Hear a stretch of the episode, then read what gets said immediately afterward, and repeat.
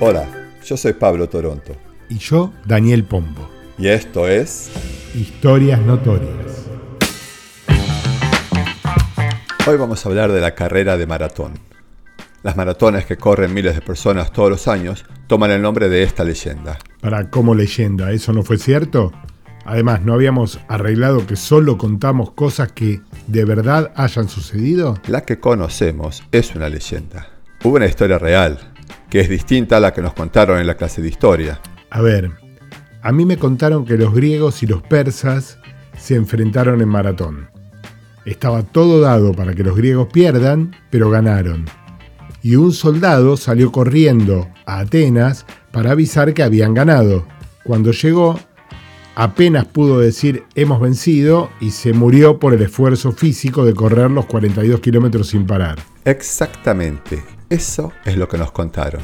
Ahora bien, la historia de la batalla la escribió casi contemporáneamente Herodoto, pero 500 años después a Plutarco se le ocurrió cambiar un poco la historia y presentar una versión que a él le gustaba más. Pero entonces lo del soldado que corrió 42 kilómetros y se murió es falso? Sí, es falso, pero corrió mucho más y no se muere. La historia real es mucho más honrosa tanto para el corredor como para los atenienses. Pero a Plutarco le gustaba favorecer la cultura espartana y no la ateniense. Pero entonces, ¿cómo fue la cosa? Alrededor del año 500 a.C., lo que hoy es Grecia, estaba formado por muchas ciudades-estados. Las más famosas, Esparta y Atenas. Atenas estaba dividida en 10 clanes.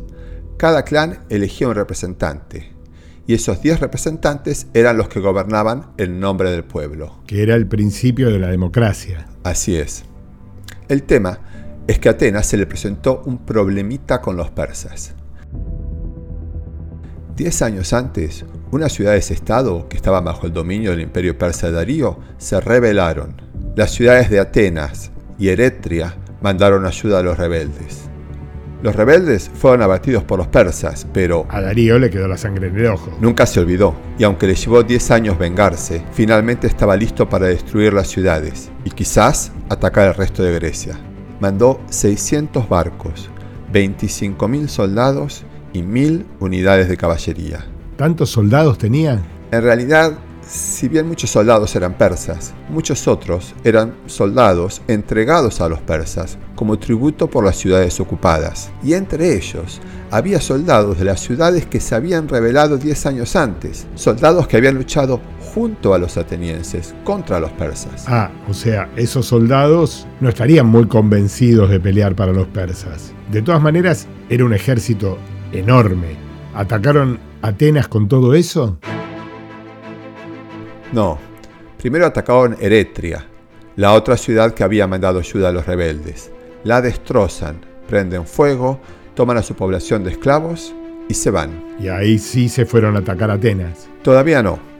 En vez de ir directo a Atenas, desembarcaron a 42 kilómetros, en una zona llamada las planicies de Maratón, donde pretendían bajar a algunas tropas y toda la caballería, tranquilos y con tiempo, para después hacer un ataque a Atenas por tierra y mar al mismo tiempo. Ah, es un buen plan porque querían agarrar a los atenienses por sorpresa desde los dos flancos, ¿no? Y sobre todo desembarcar la caballería tranquilos, porque bajar los caballos llevaba mucho tiempo y ocupaba muchos hombres. Pero los atenienses, que ya venían siguiendo las acciones de la flota persa, se enteraron del desembarco en Maratón y se preparaban para la defensa. Primero armaban un ejército. Cada clan aportó mil soldados, que en realidad eran ciudadanos que se presentaban para la guerra. Y además cada clan tenía un estratega o un comandante. Otra cosa que hicieron fue mandar a pedir refuerzos a otras ciudades griegas, Como por ejemplo Esparta. entre otras. Y ahora te cuento lo que escribió Herodoto. Estando todavía en la ciudad, los estrategas enviaron hacia Esparta un mensaje con Filipides, un hermerodromo ateniense que tomó como su responsabilidad única hacer que el mensaje llegue. Hermerodromo significa mensajero a la carrera. Viene de Hermes, el dios mensajero, y dromo, carrera. Y Herodoto, que era un historiador, Bueno, hoy lo llamamos historiador, pero en aquel momento lo hubiéramos llamado periodista. El caso es que Filipides llegó a Esparta al día siguiente por la tarde. ¿qué distancia había hasta Esparta?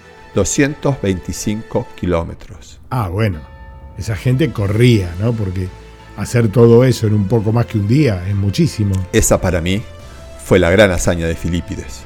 ¿Y los espartanos qué le dijeron? Los espartanos dijeron que estaban dispuestos a ayudar, pero estaban entrando en una fiesta religiosa a nombre de Apolo y no podían salir a guerrear. Les iba a llevar unos días. Pero los persas no iban a esperar que terminara la fiesta para atacar. Los atenienses tenían que actuar de inmediato. Los 10.000 atenienses ya habían salido para Maratón. ¿Y cómo iban hasta Maratón? ¿Caminando? Fueron caminando con todo su armamento. Se calcula que cada soldado cargaba unos 22 kilos.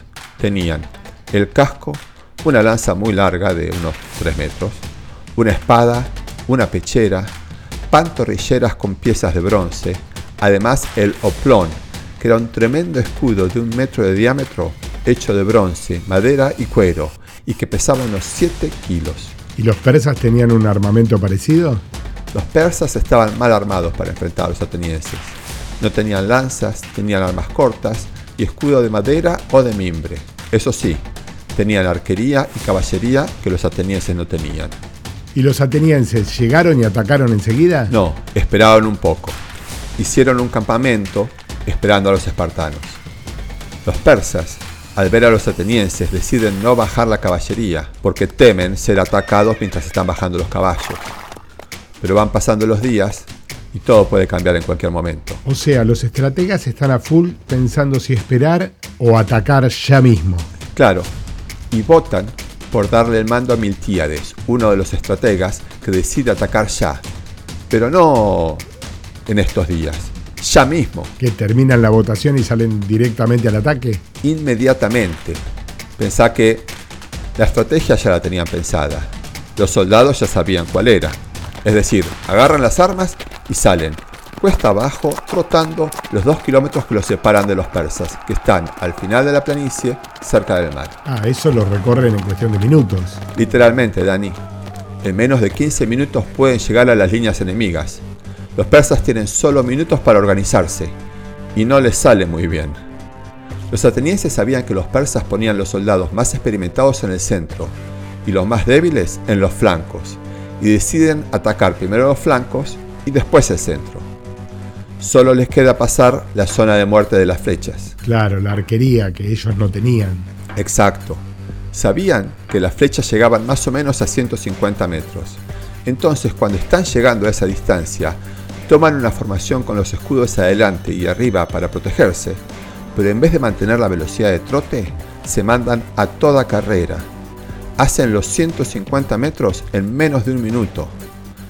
Llegan con toda la inercia, un impacto que solo de armamento eran 22 kilos, y los pasan por arriba. Los persas de los flancos son diezmados, rompen filas y salen corriendo a los barcos. Ahí los atenienses giran para adentro, como un abanico, atacando el resto de la infantería persa. En pocas horas termina la batalla. Mueren 6.900 persas y 192 atenienses. Pero la gran mayoría de los persas se sube a los barcos y están listos para salir a atacar Atenas. Ah, claro, estaban todos los soldados atenienses en maratón y Atenas estaba indefensa. Muy indefensa. Era un objetivo mucho más fácil. Pero a los persas les va a llevar 10 horas llegar a Atenas por mar, porque tienen que dar la vuelta en la península. Y por tierra son 42 kilómetros. Sí, pero los griegos estaban a pie con todo ese equipamiento. Era una locura después de haber estado en una batalla caminarse todo eso. Era una locura, pero en Atenas estaba su familia, su ciudad y su democracia. Empiezan a trotar. Tarda unas 7 horas. Cuando llegan, se forman todos en la costa para que los persas los puedan ver desde los barcos. Ah, los persas no lo podrían creer. Se quieren morir. Dan la invasión por perdida, se dan la vuelta y se van. Ahora, estos tipos con 22 kilos de armamento, después de una batalla, se corrieron 42 kilómetros. Es una locura. Es una proeza, Dani. Pero todo esto está contado con mucho detalle. ¿Cómo sabemos que fue así? Herodoto entrevistó a gente que había participado en la batalla y dejó todo registrado en sus cuadernos. Lo que me llama la atención es que después Plutarco contó una historia mucho menos heroica. Lo que hicieron estos soldados fue impresionante. A mí Lo que más admiración me genera es saber que fueron miles de ciudadanos, con todo su armamento, los que corrieron para defender su gente, su ciudad y un sistema político que llegó hasta nuestros tiempos. Esta y otras historias que no nos contaron la podés escuchar en Spotify, Google Podcast, Apple Podcast o en tu plataforma preferida. Si querés enterarte de qué trata el próximo episodio, seguinos en Instagram, Twitter, TikTok y Facebook. Historias notorias.